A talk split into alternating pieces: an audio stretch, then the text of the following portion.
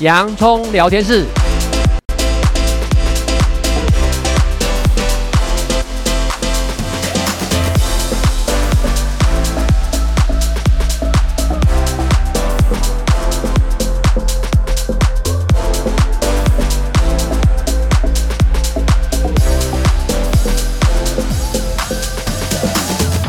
这里是洋葱聊天室，人生如洋葱，要勇敢小心的剥，不怕掉眼泪，从挑战中让生命更璀璨，陪你度过生命大小事。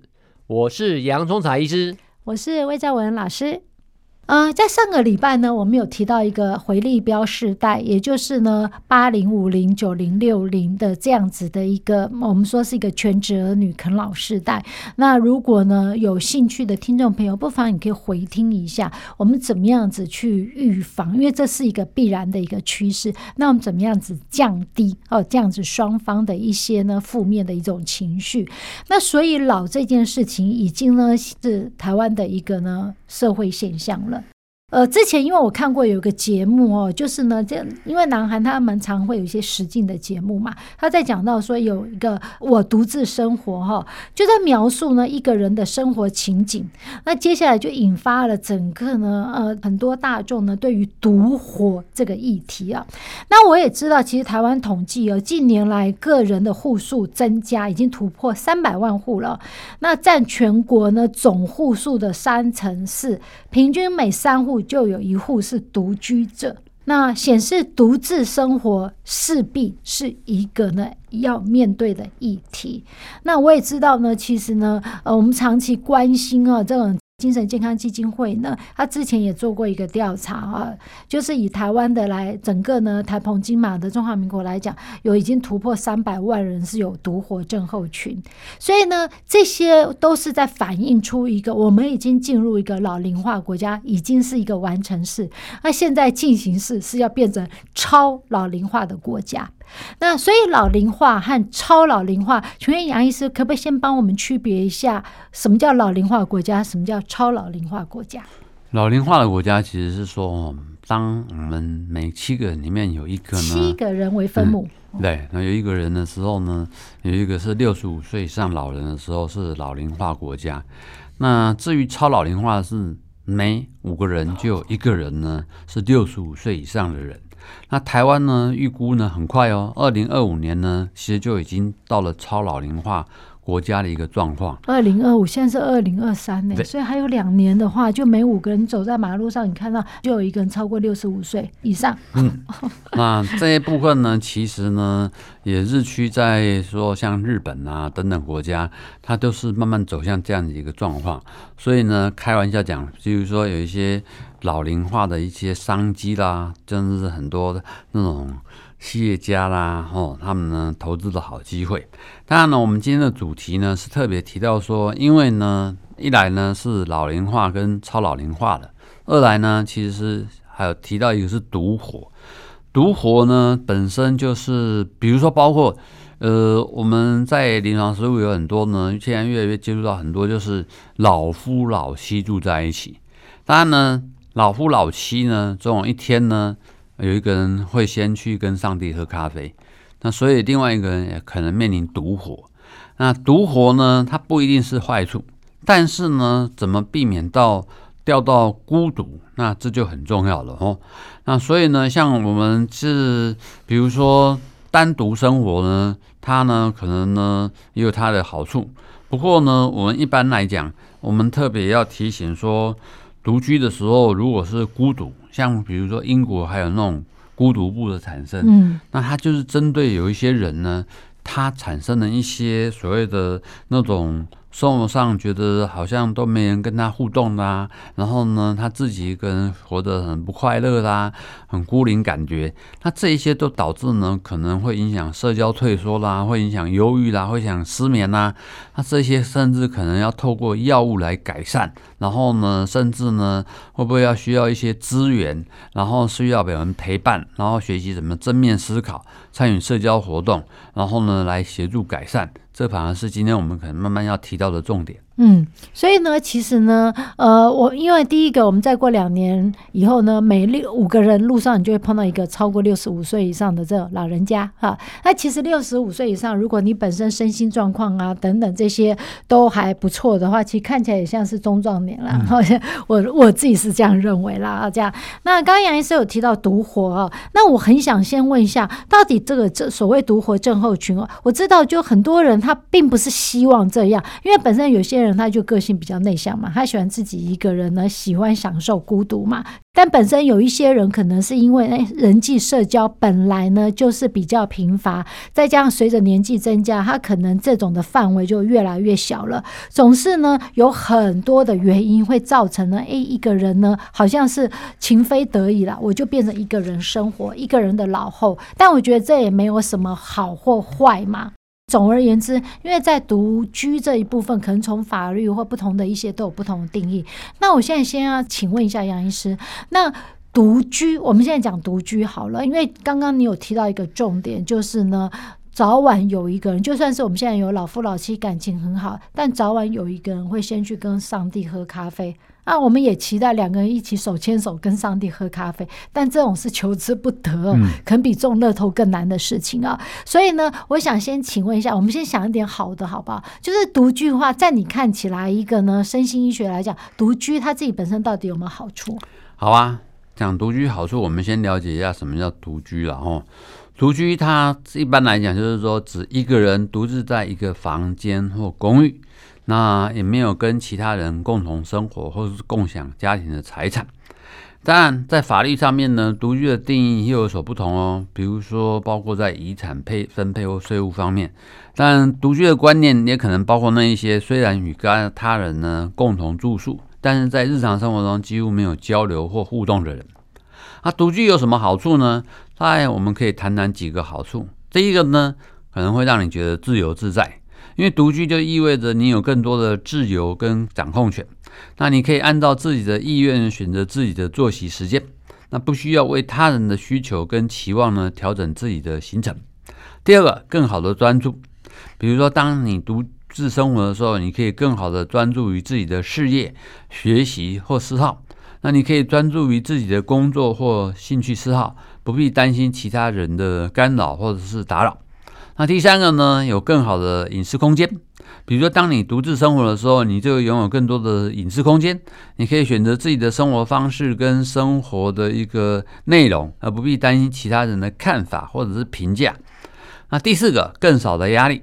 比如，当你独自生活的时候，你可以减少跟他人相处所带来的压力跟冲突，你也不必担心跟其他人相处的问题，而可以专注于自己的生活跟事业。第五个，你有更多的独处时间，你可以享受这样独处的时间，可以很有益的经验，也许可以成沉思啦，了解自己啦。反省一下自己的行为跟思想，那进而呢，给自己一种成长跟发展的机会。那半开玩笑讲，你独自的时候，你爱不爱穿衣服都是你的自由喽。所以呢，其实呢，独居也不完全是坏处啦。这就会让我想到呢，在之前呢，曾经常常有一个蛮热门话题，就是你是属于犬系还是猫系的？好像他们是用两种不同的生物来反映出你自己。哎，可以去想一下，你自己是一个人喜欢享受孤孤独呢，还是你旁边还是需要呢一些呢志同呃道合的好朋友呢？大家可以一起呢欢乐的一起度过老年哈。那因为呢，我们很清楚哦，就是台湾的少子化哈这样子，以及呢老龄化，尤其呢杨医师一开始就提到，再过两年到二零二五年的时候，台湾每五个人就有一个人是超过六十五岁以上了。六十五岁以上，在现在是世卫组织里面，它就已经定义是老。老年人嘛。所以台湾呢，超过六十五岁以上，每五个人有一个人是六十五岁以上，就是超老龄化的国家。那刚刚上一段节目最后面呢，我们也有提到，其实超老龄化可能会面临到的问题，就是自己一个人的生活啊，这样。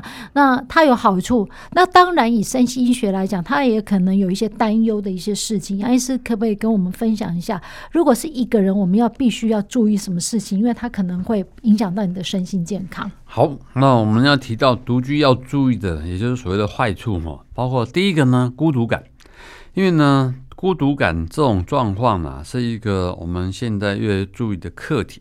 孤独感呢，让你呢缺乏人际互动跟社交的活动。孤独感呢，让你觉得自己一个人是很孤单，然后很无助的。所以这些呢，很容易导致负面的情绪产生，特别是忧郁。然后呢，这些呢会导致身心方面的一个障碍。第二个，心理压力。因为心理方面呢，在独居的时候会导致呢，没有其他人可以跟你分担压力啦，或者提供支持。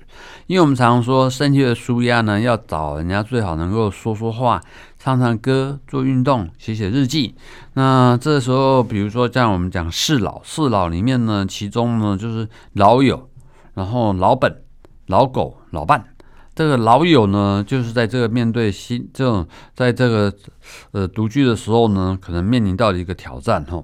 第三个健康的问题，比如说你独居的时候，你比较缺乏运动啊，或者你日常生活不注意，你不均衡啊，没有人可以提醒你或鼓励你，所以导致健康上面产生问题。第四个安全的问题，独居的时候可能会导致安全的问题，比如说紧急状况之下无人协助哦。那我们确实看到。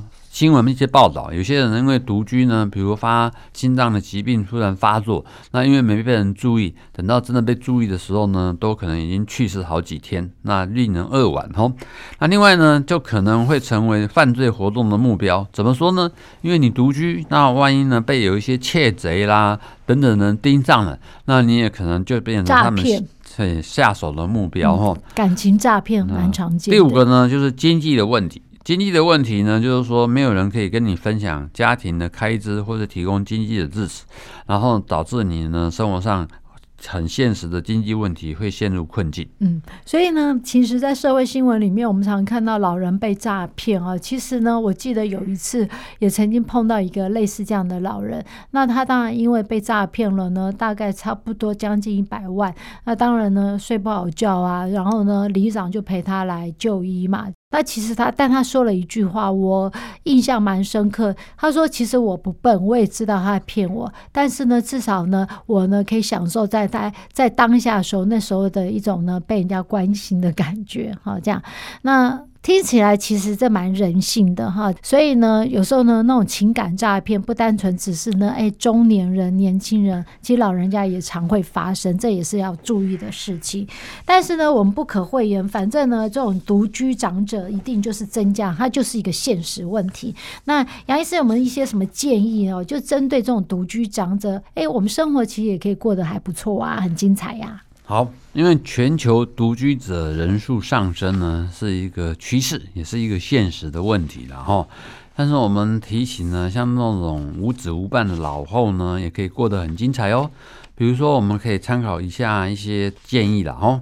第一个呢是培养兴趣跟嗜好啊，可以有动态的，有静态的，比如说阅读啦、写作啦、绘画啦或音乐等等，发掘自己的兴趣嗜好。然后积极的参与其中，可以让你呢能够保持积极向上的心态，找到新的意义和目标。第二个，关注社区的活动，比如说许多社区都有针对老年人的活动，包括瑜伽啦、武术啦、舞蹈啦、手工艺等等。那参与这些活动呢，不仅可以提高身体的健康水平，还可以呢扩大社交的圈子。第三个，学习新技能。比如说，学习新技能可以帮助你保持思维呢活跃和对生活的热情。那现在的互联网也提供了各种学习资源，从语言学习到厨艺，都可以随时随地的学习。第四个，建立社交的关系，像通过参加社区的活动或加入志愿的团体，可以扩大社交的圈子，建立新的朋友关系。另外呢，现在的科技呢，也可以帮助你呢，跟家人、跟身体、跟朋友啦，保持联系。然后，例如通过视讯呢、聊天等等方式。第五个，关注你的健康跟营养。哦，因为呢，保持身体健康，健康是一，其他是零。那营养均衡很重要，那也就是让你呢，那个可以过上精彩生活，很基础的老本的关键。所以定期进行健康检查，适当的运动，均衡的饮食，都可以帮助你保持身体的健康。嗯。那刚杨医师有提到有一些建议，不论是从活动中的哈，就是个人活动的自己的一些个呃一些活动，或者是进入社区哦，总之呢，就是建立一个社交的一个联络脉络，不管这社交是小还是大。但是总是要建立一个社交网络，这个是一个很基本、一个呢很重要的事情。那独居者常见到的问题以及解决方法，杨医师在临床上有没有看到一些什么要注意提醒的？好，那我们以下来谈一谈可能一些常见到的问题以及可能的解决办法了哈。第一个就是孤独感，那孤独感呢，就是独居者呢会比较感到孤单无聊。那建议呢，可以试着参加社区的活动，比如说社区呢有一些俱乐部啦，或是志愿服务啦。然后记得呢，也可以跟朋友跟家人保持联系哦。现在的呃方法有很多嘛，有电话、有 Line、有 FB 等等等等的。然后那或者考虑呢养宠物来陪伴自己。第二个安全问题。因为呢，独居的人就可能面临窃盗跟其他安全的问题，所以你不妨可以安装呢安全系统，保持门窗关闭，不随意开门，并可能避免独自在外夜晚行走。那也可以跟邻居建立友好关系，互相帮忙看家园哦。所以远远亲不如近邻嘛哦。第三个呢，健康的问题。那独居者呢，可能因为缺乏照顾而出现健康的问题，所以一来呢，可以跟医疗保健提供者呢保持联系，包括现在的远距医疗的一些服务。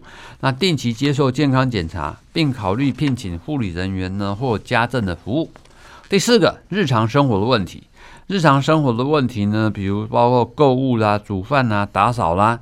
对啊？这也可以建议寻求呢家庭志愿服务或者聘请家政服务人员来协助自己处理这些问题。